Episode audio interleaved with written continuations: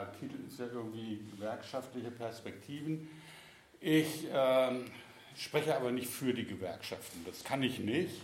Ich spreche als Gewerkschafter sozusagen ähm, und aus einer linken gewerkschaftlichen Perspektive äh, heraus. Äh, für die Gewerkschaften ja, können irgendwelche gewählten Funktionäre reden oder so, aber ähm, äh, ich nicht.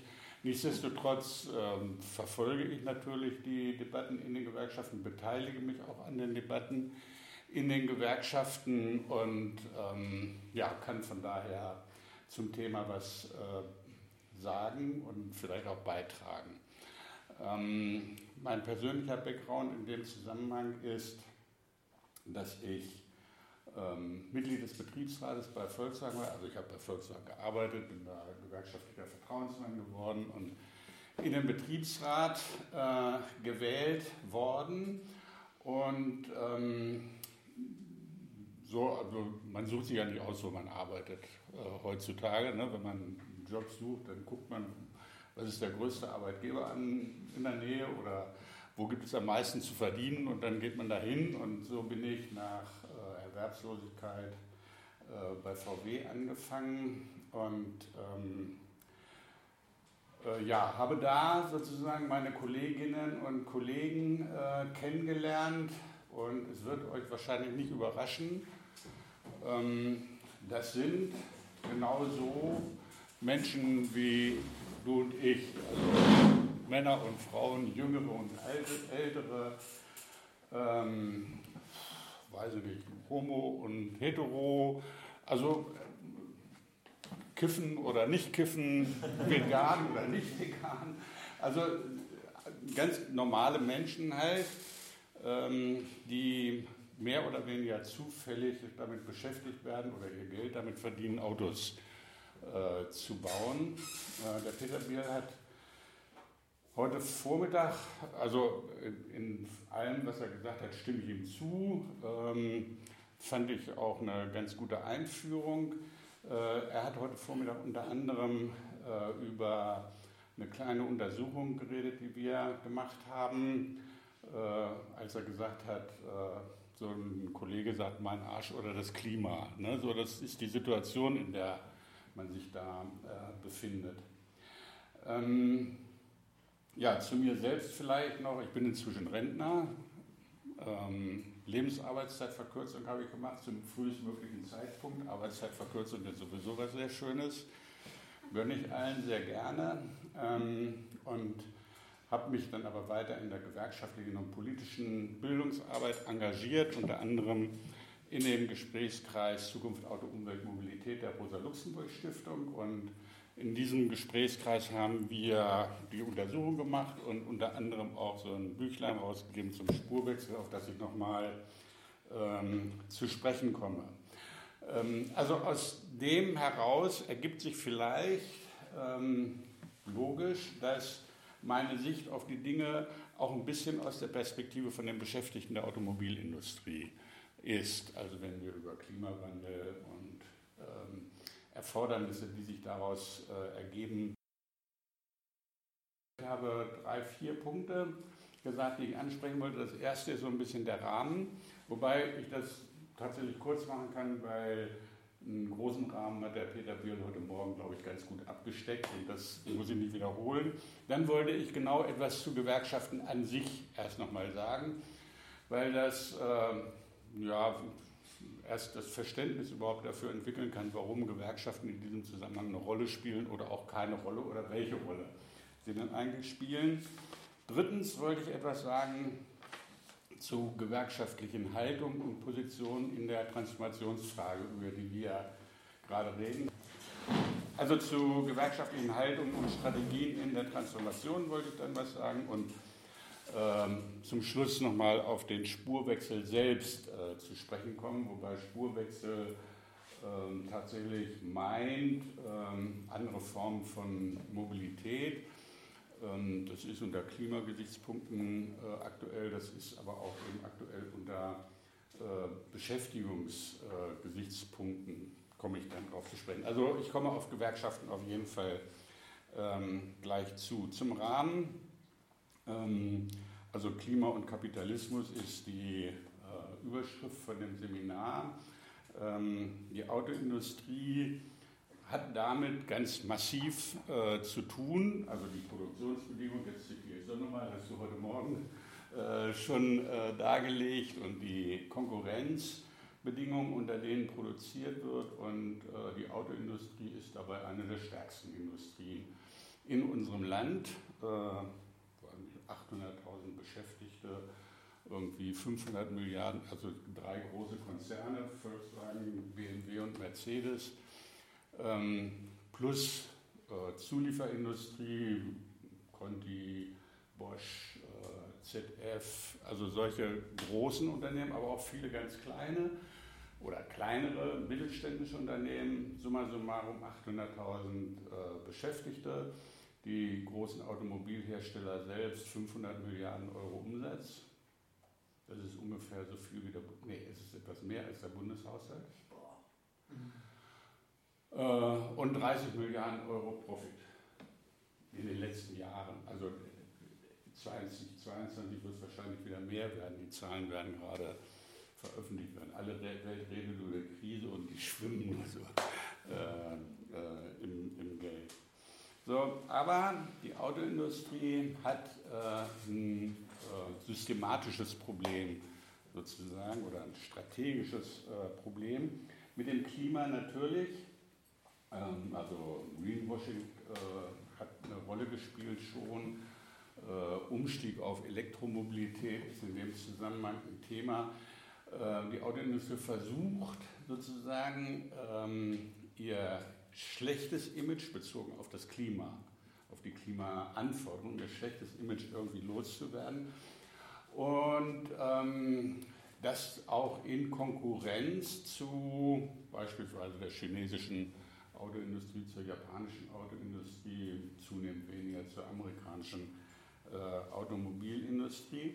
Und gleichzeitig gibt es noch einen Absatzrückgang. Also die Nachfrage nach Autos ist in den letzten Jahren ähm, deutlich eingebrochen. Also es gab immer schon so Schwankungen, Krisen, ein paar mehr, ein paar weniger, aber in den letzten Jahren ist sie deutlich eingebrochen. In Deutschland beispielsweise werden heute nur noch halb so viele Autos produziert wie im Jahr 2018. Und ein Einbruch von 50 Prozent ist äh, wirklich äh, ganz erheblich. Und äh, aus den drei genannten Gründen, also Klima, Konkurrenz und Absatzrückgänge, kann man sagen, dass die Autoindustrie sich in einer ganz bestimmten Krise befindet. Das führt in der deutschen Automobilindustrie bei den drei genannten noch nicht dazu, dass es ähm, ähm, Probleme mit dem Profit gibt und auch noch nicht mit dem Umsatz, was mit der Produktpolitik zusammenhängt, immer größere und teurere Autos zu bauen und zu verkaufen. Aber ähm, es führt in der Peripherie zu, äh, ja auch schon zu Verwerfungen. Also Opel gibt es eigentlich gar nicht mehr. Also die, die sind nur noch ein Schatten von dem, was Opel mal gewesen ist. Mit einem großen Werk in Rüsselsheim und mit einem Werk, äh, wo Autos gebaut werden und Bochum. Bochum ist ganz dicht und Rüsselsheim ist fast äh, nicht, kaum noch etwas übrig geblieben. Und Opel selbst ist aufgekauft worden von Stellantis, das ist der französische äh, Automobilkonzern von äh, Peugeot, Citroën, die gleichzeitig dann noch vier Kreisler mitgeschluckt haben. Das ist also die eine Seite der Krise oder wo die Krise wirklich sichtbar wird und die andere Seite der Krise ist ähm, äh, in der Zulieferindustrie.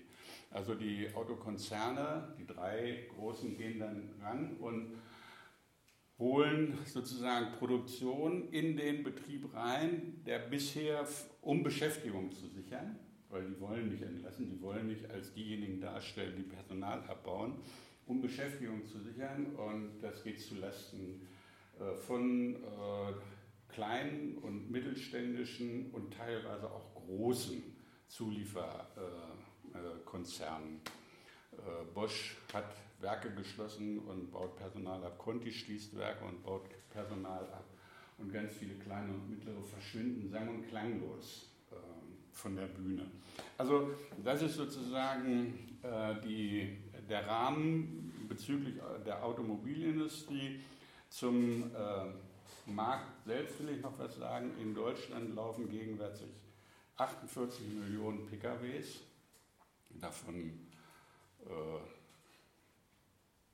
mindestens 95 Prozent Verbrenner.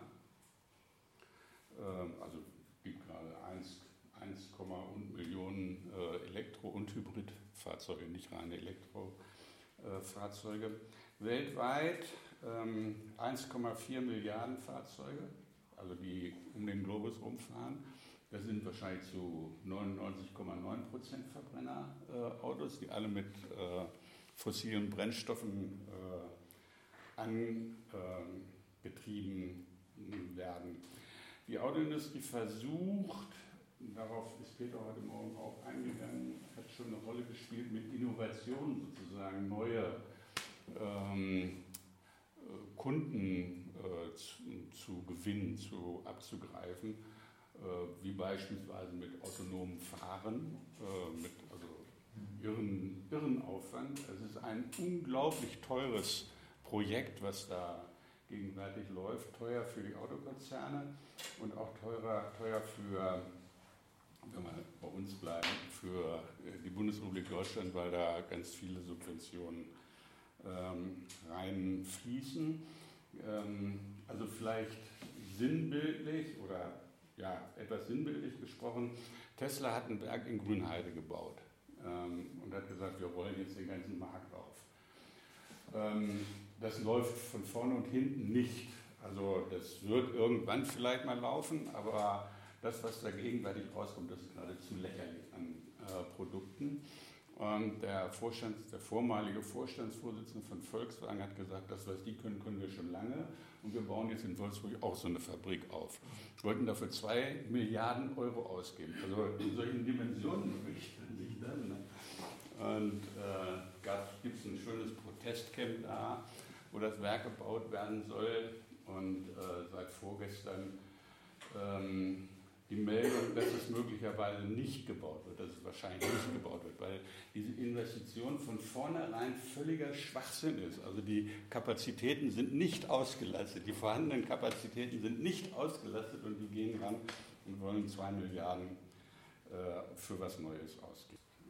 Zum Rahmen vielleicht nur noch ganz kurz, äh, dass diese Krise, über die, wir, über die ich ganz kurz berichtet habe, ähm, nicht äh, technisch zu lösen ist. Das hat heute Morgen auch schon mal ähm, eine Rolle gespielt, sondern sie ist tatsächlich nur äh, politisch zu lösen. Also die Konkurrenzbedingungen sind sichtbar und jedes Unternehmen, das jetzt herkommt und sagt, okay, wir verzichten jetzt große Autos zu bauen und maximale Profite zu machen, das wird sozusagen vom Markt abgestraft. Und das ist der Grund, weshalb ich sage, dass das technisch nicht zu lösen ist, sondern dass es politisch gelöst werden muss. Und dass es technisch nicht geht, wird auch an dem Beispiel E-Elektroauto deutlich und sichtbar. Äh, die Bundesregierung hat das Ziel vorgegeben, bis 2030 äh, 15 Millionen Elektroautos auf die Straße zu bringen. Ähm, dann würden immer noch über 30 Millionen Autos mit Verbrennern fahren. Gegenwärtig ist der Anteil von Elektroautos an der Produktion 20 Prozent, das heißt 80 Prozent aller Autos, die gegenwärtig gebaut werden, sind noch Verbrennerautos. Und 2030 äh, würden dann immer noch äh, über 30 Millionen Verbrenner fahren. Das ist die eine Seite, warum das nicht funktioniert. Und die andere Seite ist die Energiefrage, die äh, überhaupt nicht beantwortet ist. Also wir befinden uns in einer Energiekrise, auch in einer Energiekrise. Wir reden über Energie Wände und so weiter und so fort. Und äh, die Strommengen, die dafür benötigt werden, stehen überhaupt nicht zur Verfügung. Es ist auch nicht absehbar, dass sie zur Verfügung stehen. Ähm, also das ist wirklich alles ziemlich komplett auf Sand gebaut. Ja? Ähm, und ähm, das ist ähm, der Grund, weshalb ich sage, weshalb wir sagen, dass das Problem, dass diese Probleme, dass diese Krise nicht technisch gelöst werden kann, sondern dass sie äh, politisch gelöst werden muss, um Energiewende mitzudenken um Strommengen mitzudenken und auch um Energiegerechtigkeit äh, dabei mitzudenken, und zwar globale Energiegerechtigkeit. Letzte Anmerkung, die ich zum Rahmen machen möchte, ist äh, zur Autoindustrie selbst nochmal, die verbal erklärt, also wir haben verstanden, wir müssen äh, ökologischer werden und dürfen nicht so viel Energie verbrennen und so weiter und so fort, aber die praktisch genau das Gegenteil macht. Ähm, das ist ja auch das, was ähm, Fridays for Future, alle Aktiven euch vielleicht auch äh, so, so aufregt und zwar zu Recht aufregt. Also die Erkenntnis, dass etwas anders werden muss, ist da, aber genau das Gegenteil wird gemacht. Sie bauen nicht weniger Autos, sondern sie bauen mehr Autos, sie bauen nicht kleinere, sparsame Autos, sondern sie bauen größere Autos, die höheren Energie- und Materialverbrauch haben. Ähm, das heißt, also es gibt eine verbale Akzeptanz von dem Problem und eine tatsächliche Ignoranz gegenüber diesem Problem. Und wenn man es sich genau anguckt, dann ist es im Grunde genommen eine Verhöhnung auch der Klimabewegung, was da ähm, gegenwärtig ähm, äh, passiert. Und die Regierung spielt mit, weitestgehend jedenfalls. Ähm, so, jetzt war gerade Klimakonferenz, ist noch, oder gestern zu Ende, weiß ich nicht genau, in Ägypten. Ähm, der UN-Generalsekretär hat an, äh, anlässlich der Vorlage des Weltklimaberichtes ein halbes Jahr zurück äh, erklärt, das Nichthandeln der Regierung, also das wird in dem Klimabericht festgestellt, sie handeln einfach nicht. Ne? Das Nichthandeln der Regierung ist eigentlich kriminell. Der UN-Generalsekretär. Ja? Äh, und ich finde, dass dieser, diese Erkenntnis, äh, dass also viel mehr gemacht werden, viel mehr gemacht werden müsste und etwas ganz anderes gemacht werden müsste, äh, wirklich eine wichtige Erkenntnis ist. So. Das soll der Rahmen sein, über den, ähm, also sozusagen mein Selbstverständnis, aus äh, welcher Position heraus ich ähm, argumentiere oder wir argumentieren. Gewerkschaften. Ähm, gewerkschaftliche Perspektiven auf diese äh, Situation und du hast gefragt, so, wie ist das mit Gewerkschaften äh, überhaupt? Das, dazu will ich auch was äh, ganz kurz sagen. Gewerkschaften gibt es roundabout seit 200 Jahren. Also Gewerkschaften sind mit dem Kapitalismus sozusagen groß geworden. Es gab kleine Vorläufer, Zünfte, Gewerkvereine oder äh, Brüderschaften oder so, aber äh, nicht länger als 200 Jahre. Und sie haben sich ähm, gebildet sozusagen, um äh, ähm, Emanzipation derjenigen durchzusetzen, die lohnabhängig beschäftigt sind.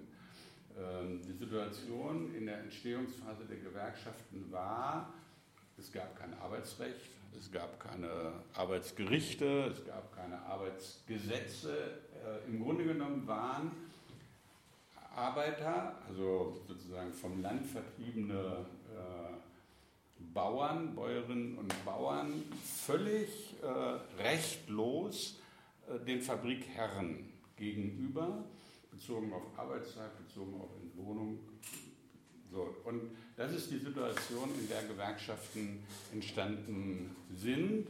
Die Beschäftigten haben sich zusammengeschlossen, weil sie wussten, also Lebenserfahrung und ein bisschen Theorie auch, weil sie wussten, dass ähm, man gemeinsam stärker ist als jede Person alleine.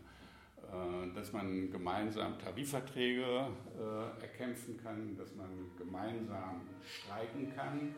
Ähm, und sie haben gekämpft äh, für diese Emanzipation in dem Sinne, dass sie beispielsweise Arbeitszeitbegrenzung gefordert haben, die es vorher nicht gegeben hat. Wenn es hell war, mussten sie anfangen zu arbeiten, wenn es dunkel wurde, haben sie aufgehört, konnten, mussten sie aufhören zu arbeiten, weil man nichts mehr sehen konnte. Ähm, äh, genauso bei der Entlohnung, also völliger Willkür der äh, Fabrikherren äh, sozusagen ausgesetzt äh, gewesen sind. Und ähm, Bildung, also Allgemeinbildung und auch politische Bildung standen sozusagen auch mit am Anfang der äh, Gewerkschaftsbewegung oder der Arbeiterinnen und Arbeiterbewegung. Ähm, Bildungsvereine waren auch so Vorläufer von Gewerkschaften oder parallel entwickelt zu ähm, Gewerkschaften. Ähm, mit zunehmender Industrialisierung äh, in England, in Deutschland, in Frankreich, in den USA ähm, sind Gewerkschaften stärker geworden äh, und haben richtig gut Einfluss auch äh, gewonnen. Also wenn Millionen Menschen in einer Organisation sind, dann können die auch tatsächlich äh, etwas äh, bewegen. Und es gab dann in den Gewerkschaften die gleichen Debatten, die es auch in der Sozialdemokratie äh, gegeben hat, also Reform und Revolution, das hat heute auch schon mal eine Rolle gespielt. Äh, so, diese Debatte gab es natürlich auch in den Gewerkschaften und so wie die Arbeiterinnen, Arbeiterbewegung, politische, sich äh, gespalten hat, ging diese Spalt eigentlich auch durch die Gewerkschaften durch und in den meisten äh, Ländern außerhalb Deutschland gibt es immer noch ähm, starke äh, Richtungsgewerkschaften, also sozialdemokratische, kommunistische, christliche äh, Gewerkschaften, liberale Gewerkschaften. Ähm, und ähm, das ist sozusagen dann auch ein Spiegelbild der, der, der Gesellschaft. So, ähm, also Gewerkschaften sind stärker geworden mit Rückschlägen, also äh, Erster Weltkrieg, natürlich ein Rückschlag für äh, Gewerkschaften, Beendigung des Ersten Weltkrieges, aber auch ein Fortschritt für Gewerkschaften mit der Novemberrevolution, mit der äh, nicht nur das Frauenwahlrecht äh, ähm, eingeführt wurde, mit der nicht nur der Kaiser leider nur verjagt wurde, mit der nicht nur der Acht-Stunden-Tag äh, etabliert wurde, vor gut 100 Jahren, Acht-Stunden-Tag. Ähm,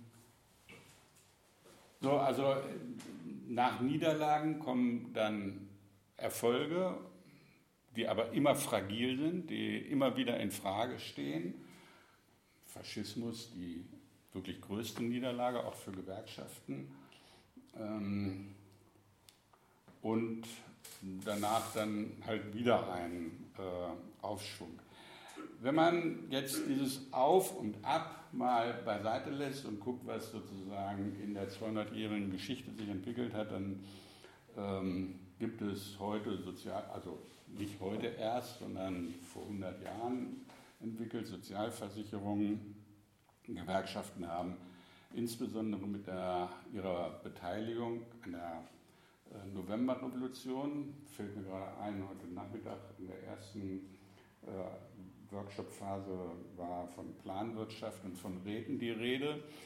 Arbeiter- und Soldatenräte hießen die nach der Novemberrevolution in Deutschland äh, und waren ganz wesentlich durch Gewerkschaften mitgeprägt und haben sozusagen die politische Demokratie also die Monarchie wurde abgeschafft. Die politische Demokratie ist durch Gewerkschaften wesentlich mit ähm, etabliert worden.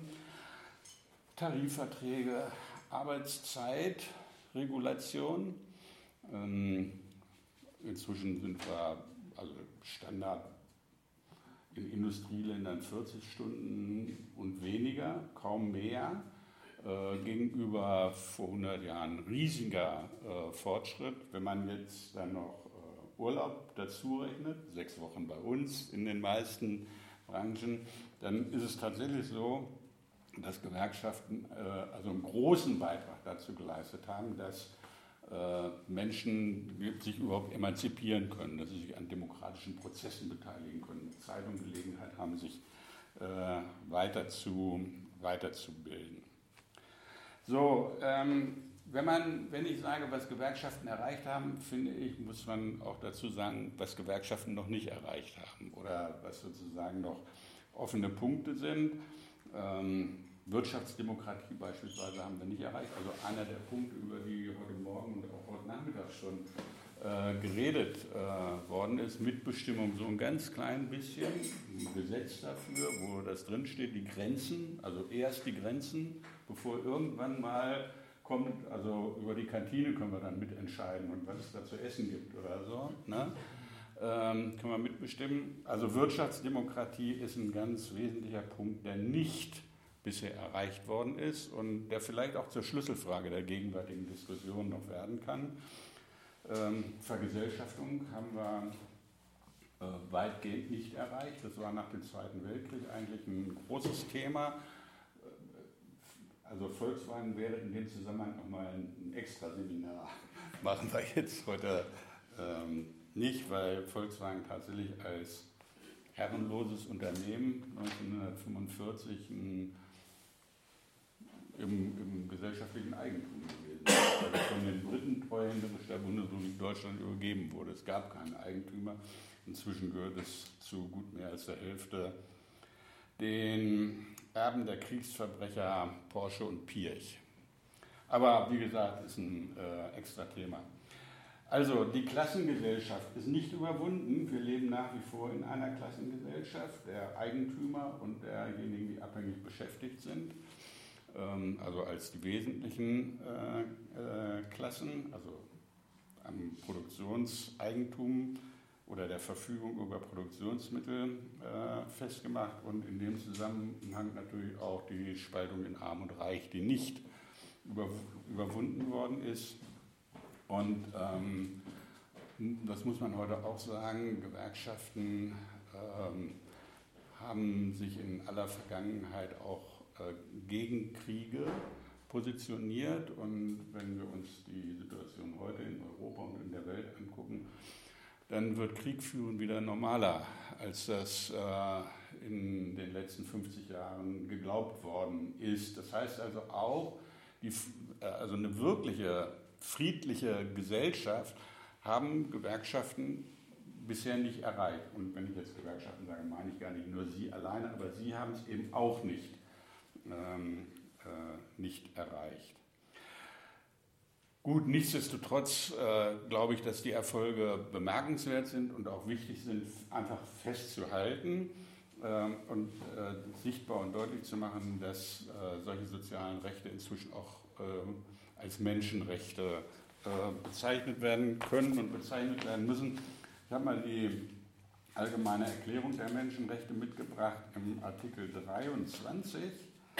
Heißt es unter anderem, jeder Mensch hat das Recht auf Arbeit, freie Berufswahl, auf angemessene und befriedigende Arbeitsbedingungen sowie auf Schutz gegen Arbeitslosigkeit. Alle Menschen haben ohne jede unterschiedliche Behandlung das Recht auf gleichen Lohn für gleiche Arbeit. Jeder Mensch, der arbeitet, hat das Recht auf angemessene und befriedigende Entlohnung, die ihm und seiner Familie eine, eine der menschlichen Würde entsprechende Existenz sichert und die, wenn nötig, durch andere soziale Schutzmaßnahmen zu ergänzen ist. Und jeder Mensch hat das Recht, zum Schutz einer Interessenberufsvereinigung zu bilden und solchen beizutreten, also Gewerkschaften. Äh, sind so, also gewerkschaftliche Forderungen sind sozusagen äh, in die Menschenrechtsdeklaration mit eingeflossen und deshalb kann man auch sagen, dass gewerkschaftliche Positionen soziale ähm, Rechte heute eben auch Menschenrechte sind. Das ist durchaus auch mit ein wichtiger Punkt ähm, für Gewerkschaften. So, wie sieht Gewerkschaftsarbeit heute in Deutschland? Äh, Europa und der Welt aus. Ähm, Gewerkschaften sind in erster Linie und weit überwiegend nationale Veranstaltungen. Also Gewerkschaften werden auf nationaler Ebene gegründet und ähm, die Internationalisierung von Gewerkschaften gibt es schon lange, ist aber eigentlich eher kümmerlich. Also es gibt einen äh, Bund freier Gewerkschaften, so heißt er, glaube ich. Nee. IGB. Bundfreier, nee, nicht freier. Internationaler Gewerkschaftsbund, IGB. Internationaler Gewerkschaftsbund, wo alle, ich glaube, außer der chinesischen äh, Gewerkschaft, glaube ich, äh, alle Gewerkschaften mit drin sind. Ähm, es gibt äh, einen Gewerkschaftsverband, einen internationalen, der heißt Industry All da sind alle Industriegewerkschaften drin und von denen gibt es jeweils auch auf europäischer Ebene sozusagen Büros oder so. Aber diese, das, die fristen wirklich ein kümmerliches Dasein. Gerade ist internationaler Gewerkschaftsbund Versammlung in Australien, glaube ich. So, da sind dann irgendwie fünf Leute aus Deutschland und reden da mit und es spielt aber nicht wirklich eine Rolle. Also es werden keine Kampagnen verabredet. Es äh, ist mehr Deklar Deklarationscharakter, als dass da wirklich äh, viel äh, passiert, was eben damit zusammenhängt, dass Gewerkschaften in erster Linie national aufgestellt ähm, sind. Ähm, es gibt aber auch gute Ansätze, wobei diese Ansätze wirklich klein sind, aber weil sie gut sind, sind sie auch von Bedeutung. Also bei Amazon beispielsweise gibt es jetzt eine Koordination, also auf diesen großen, äh, auf diese große Krake äh, sozusagen bezogen, die ähm, äh, überall auf der Welt nicht nur Leute ausbeutet, Menschen ausbeutet, sondern äh, durch die Verteilung von Waren auch eine Monopolstellung erringen will. Äh, bei Amazon gibt es jetzt äh, erste Ansätze von international koordinierten Kämpfen für äh, Anerkennung von Gewerkschaften, von Belegschaftsvertretungen, von sozialen Rechten und so weiter und so fort. Also solche Ansätze gibt es auch und die sind unglaublich wichtig, um daraus zu lernen und um sie auch als Beispiel für andere mögliche Fortschritte äh, mitzunehmen. Ähm, gewerkschaftliche Erfolge sind immer auch prekär, weil, haben wir heute Morgen gelernt, sozusagen die andere Seite, die Kap das Kapital natürlich ein großes Interesse daran hat, dass Gewerkschaften möglichst schwach sind. Je stärker Gewerkschaften, desto mehr können sie Arbeitszeit reduzieren, Entgelt erhöhen. Und je kürzer die Arbeitszeit und je höher das Entgelt, desto geringer ist der Profit. Das heißt also, dass Arbeitgeber, Unternehmen genau das gegenteilige Interesse haben. Und mit der Durchsetzung des Neoliberalismus in unserem Land hat sich im Grunde genommen auch, ähm, wurden auch die Gewerkschaften tatsächlich geschwächt. Äh, Tarifbindung ist rückläufig beispielsweise. Äh, die Mitgliedschaft in Gewerkschaften ist rückläufig. Also wir haben gegenwärtig, der DGB hat, weiß nicht, weniger als 6 Millionen Mitglieder inzwischen, glaube ich. Die IG Metall hat nur noch 2,1 Millionen Mitglieder. Der Organisationsgrad äh, geht runter, beträgt insgesamt weniger als 15 Prozent aller abhängig äh, Beschäftigten. Und äh, das äh, ist mit Ergebnis von dieser neoliberalen Politik, Individualisierung, Liberalisierung, tralala, er führt jetzt nicht alles äh, weiter aus, ähm, womit äh, tatsächlich auch ein, ein Einflussverlust von Gewerkschaften äh, verbunden ist.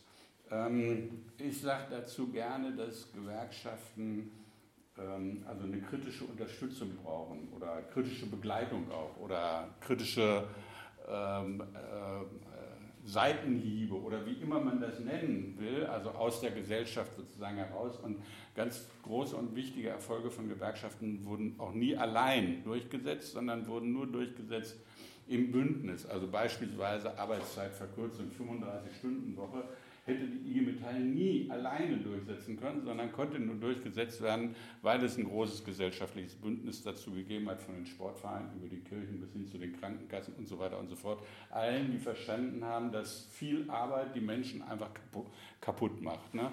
So, und nur solche Bündnisse führen dann auch zu Erfolgen und deshalb brauchen Gewerkschaften eben auch ein bisschen Druck und ähm, Unterstützung von außen.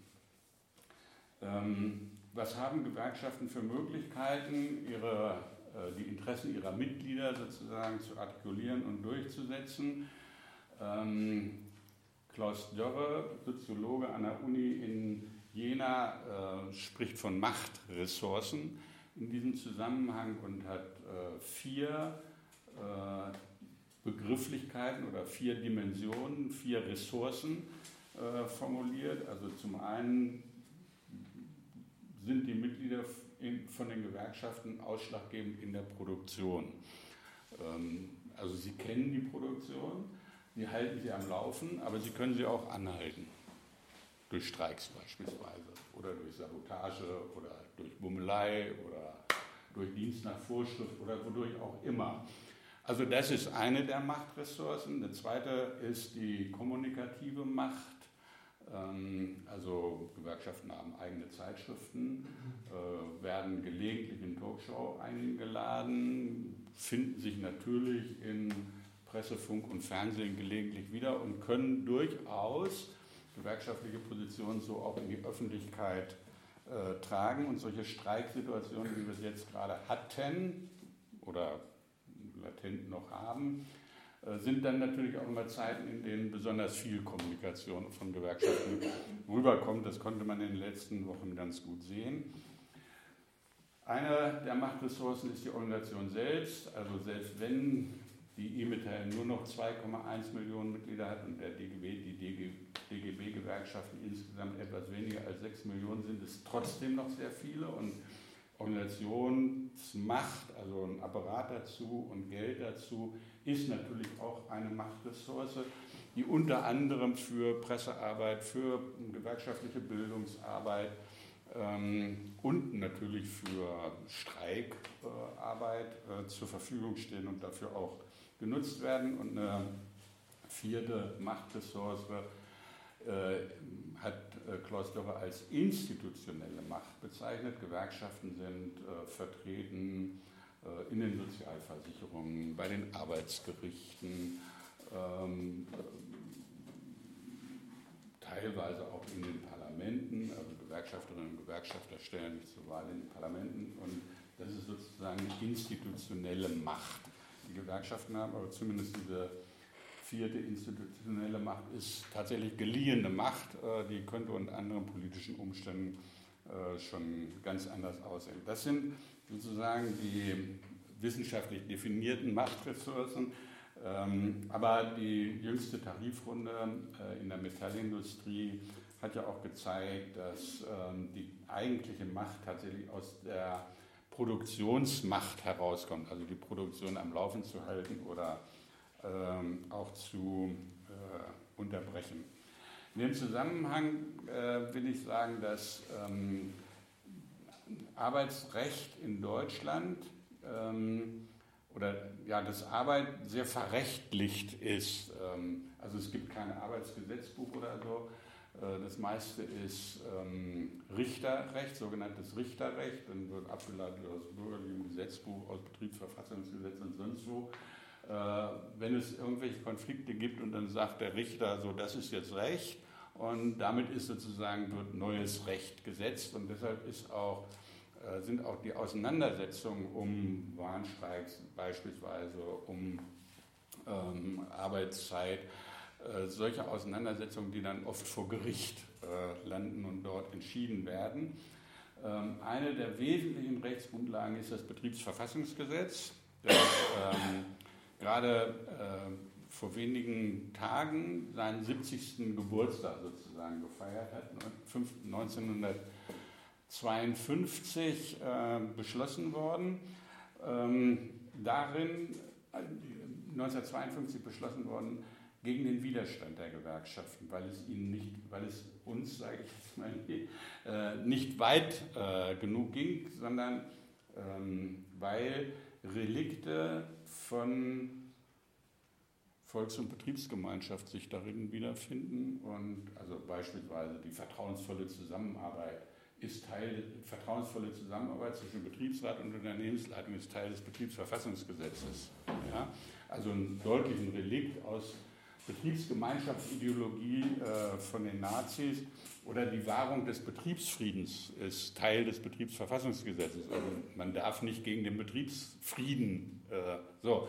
Also das ist die Kompliziertheit sozusagen des Arbeitsrechts in äh, unserem Land. Bei der äh, Festveranstaltung zum, zu 70 Jahre Betriebsverfassung hat unter anderem auch der Bundeskanzler Scholz äh, geredet und nichts von dem, was er gesagt hat, lässt darauf hoffen, dass mit dieser Regierung sich irgendetwas daran ähm, verbessern würde. Der DGB hat Vorschläge zur Novellierung, zu einer gründlichen Reform des Betriebsverfassungsgesetzes formuliert, äh, die in unserem Diskussionszusammenhang auch ganz wichtig sind, nämlich dass bei Maßnahmen, die geeignet sind, dem Umwelt- und, Klima, Umwelt und Klimaschutz zu dienen, Betriebsräte ein Mitbestimmungsrecht bekommen sollen. Das haben sie bisher nicht, wäre dann aber sozusagen ein Einfallstor für Gewerkschaften und für ähm, konsequenteren Klimaschutz. Also ein dritter Punkt sozusagen gewerkschaftliche Haltung und Strategien in der äh, Transformation. Wie re reagieren Gewerkschaften auf die sozialen, ökologischen Krisen unserer Zeit? Ähm, also grundsätzlich ist es so, dass Gewerkschaften, das hatte ich an, nur angedeutet, die gleichen politischen Differenzierungen haben wie der Rest der Arbeiterinnen und Arbeiterbewegung in unserem Land. Also ähm, wir haben zwar sogenannte Einheitsgewerkschaften, eine Erfahrung aus der Niederlage der Arbeiterbewegung gegen den Faschismus.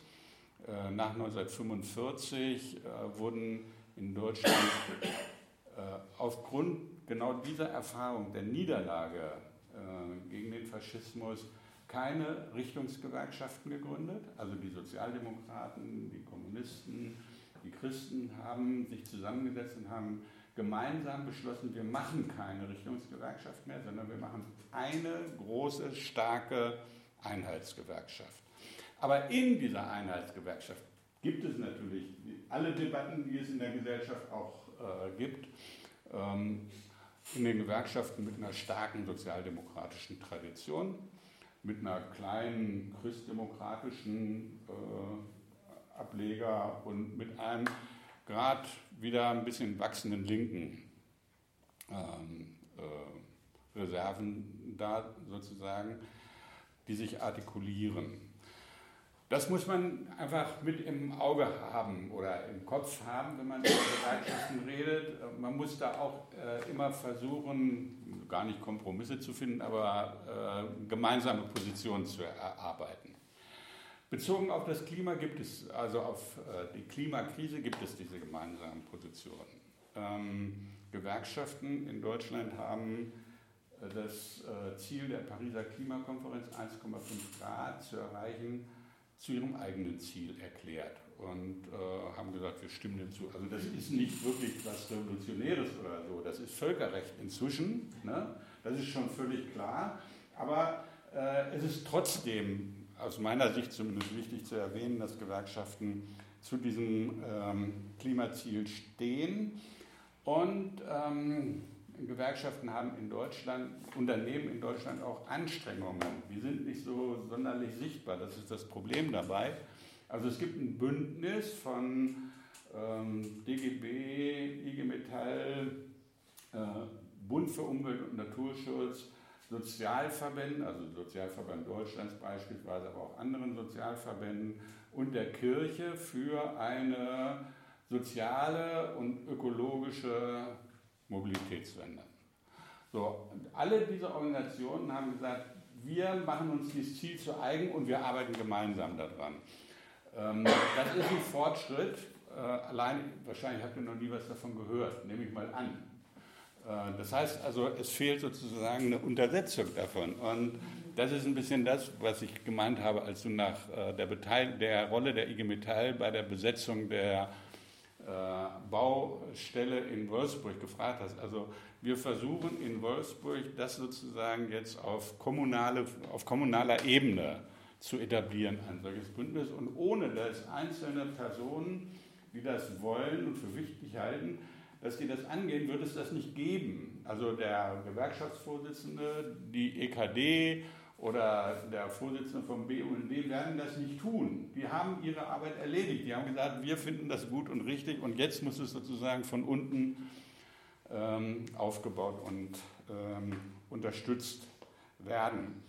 Ähm, zu den Differenzierungen innerhalb der Gewerkschaft hatte ich schon was gesagt. Hans-Jürgen Urban im Vorstand der IG Metall ist einer von diesen linken äh, Gewerkschaftsvertretern, der sagt, in dem Zusammenhang unter anderem, ähm, ich zitiere mal, dass die heutige Wirtschaftsordnung nicht nur mit Blick auf das ökologische Problem, sondern auch in anderen Bereichen nicht in der Lage ist, gesellschaftliche Grundbedürfnisse zu befriedigen, wird gegenwärtig sehr deutlich.